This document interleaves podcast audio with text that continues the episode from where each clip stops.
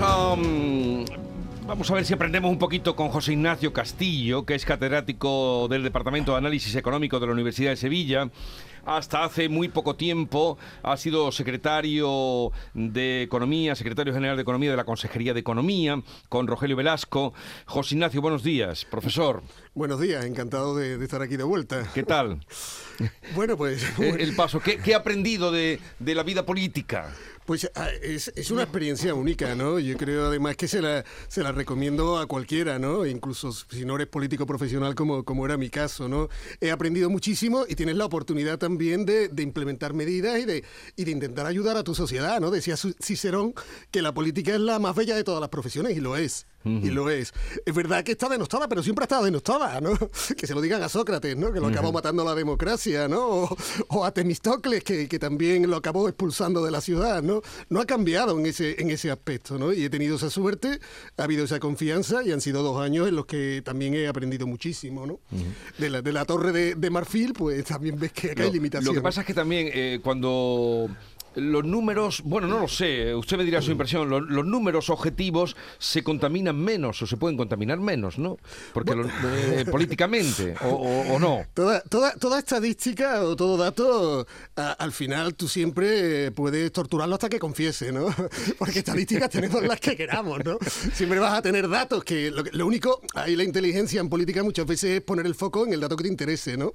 Eh, para, para que eh, alimente tu relato, ¿no? Y, y- y- pero datos hay favorables, hay negativos y bueno, pues hay que saber gestionarlos, ¿no? Bueno, al día de hoy el IPC, bueno, el último mm, índice adelantado que tenemos, ¿no? De diciembre, que todavía se tiene que confirmar o no, estaba en 5,8. Sí. eh, la inflación en nuestro, en nuestro país. La subyacente, la inflación subyacente estaba eh, en 6,9, eh, que esta es la que no incluye ni alimentos ni energías, ¿no? Exactamente. Pero ¿cuál es la que, mm, la que nos debe guiar más de la situación por donde debe ir? ¿La subyacente o la inflación ah, que va mes a mes? Bueno, la- la- las dos son importantes. Quiero decir, eh, la subyacente para que nos hagamos una idea, que como bien has dicho, pues le quita la energía y los, y los alimentos no elaborados, era una inflación que estaba en el 0,2 no hace tanto, Sí. en junio del 2021, hace, hace año y medio.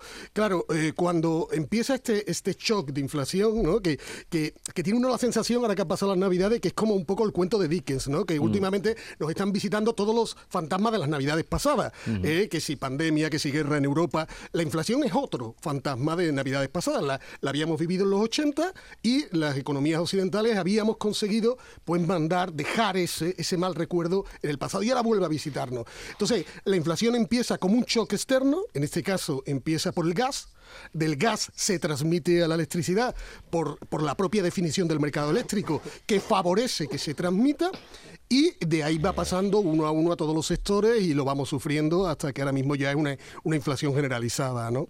Eh, ah, fijaros, la inflación es una enfermedad, una enfermedad que conocemos bien, afecta a un organismo muy concreto, que es el dinero.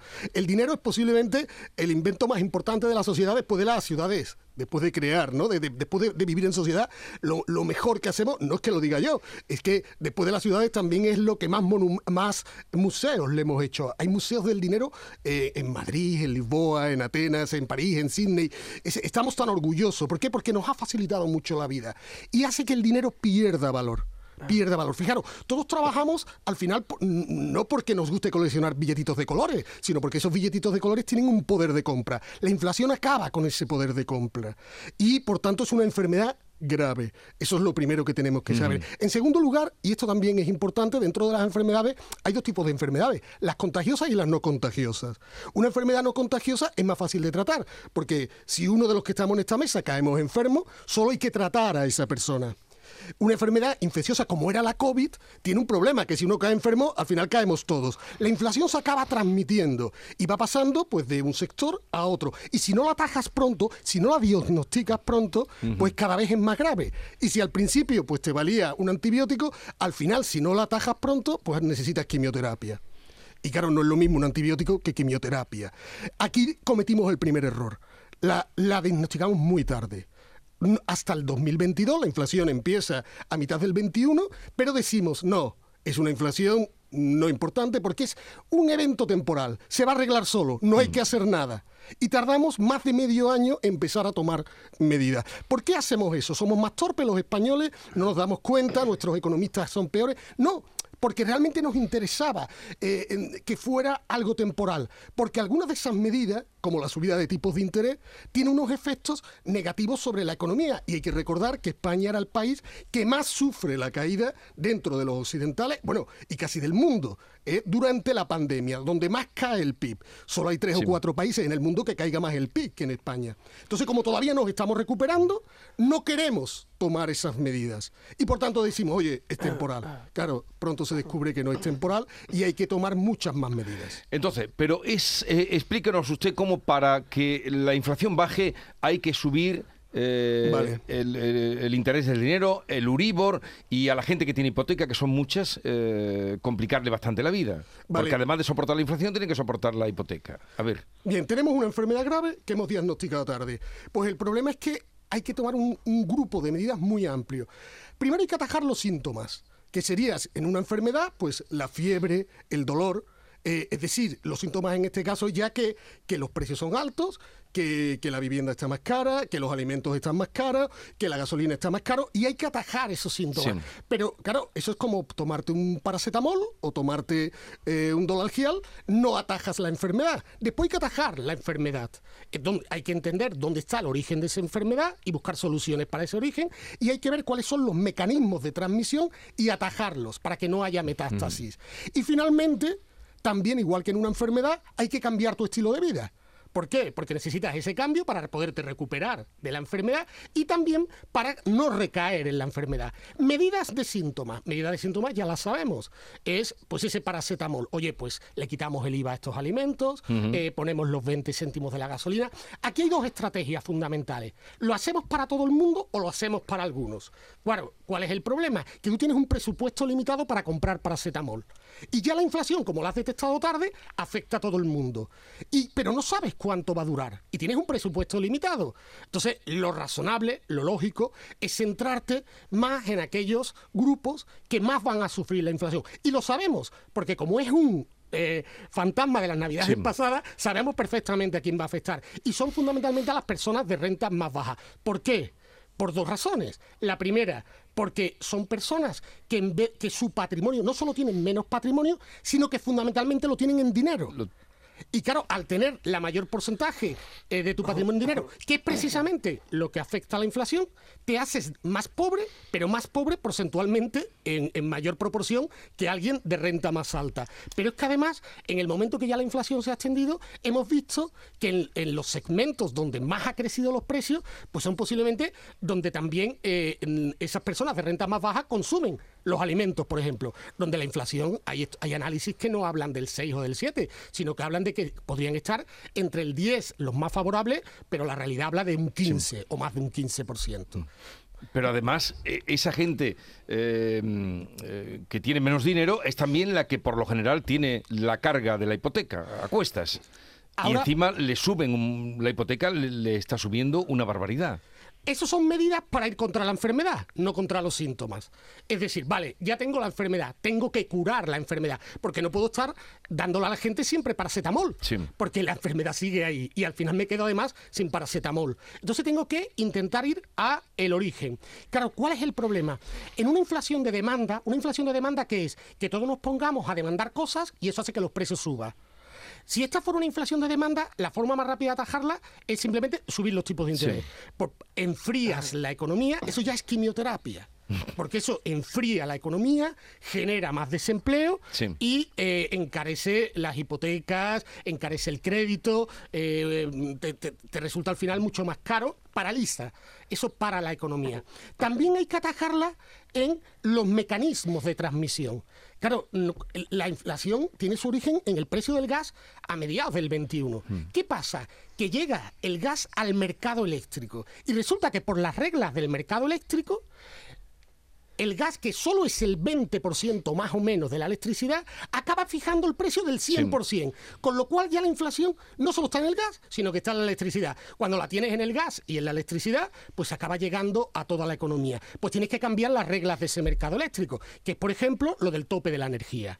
Pero cuidado con el tope de la energía. El tope de la energía ya existía. El tope de la energía existía en este país hasta precisamente julio de 2021, cuando el gobierno decide quitarlo. O sea, eh, que es curioso también. No solo diagnosticamos tarde, sino que el único freno que teníamos para impedir la inflación por la electricidad, decidimos quitarlo en julio del 21. Cuando nos damos cuenta que necesitamos ese tope, volvemos a ponerlo. Es verdad que ahora entra de una forma diferente y se reparte el coste. Pero también necesitamos medidas de cambio de nuestro eh, modo de vida. En esas son también muy variadas. Eh, pues fomentamos el transporte público, porque después, a la subida del precio del gas, con la guerra de, Ucrania, con la invasión de Ucrania por Rusia, vemos como también se dispara el precio del petróleo, que llega a más de 100 dólares. Eh, entonces, pues necesitamos que la gente consuma menos petróleo y fomentamos el transporte público. Ese sentido.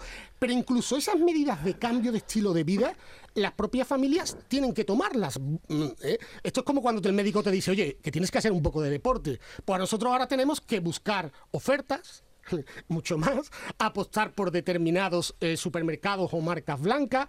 Ese tipo de cambios de estrategias también las tienen que realizar las familias. La lucha contra la inflación, una vez ya llega a toda la sociedad, es responsabilidad de toda la sociedad.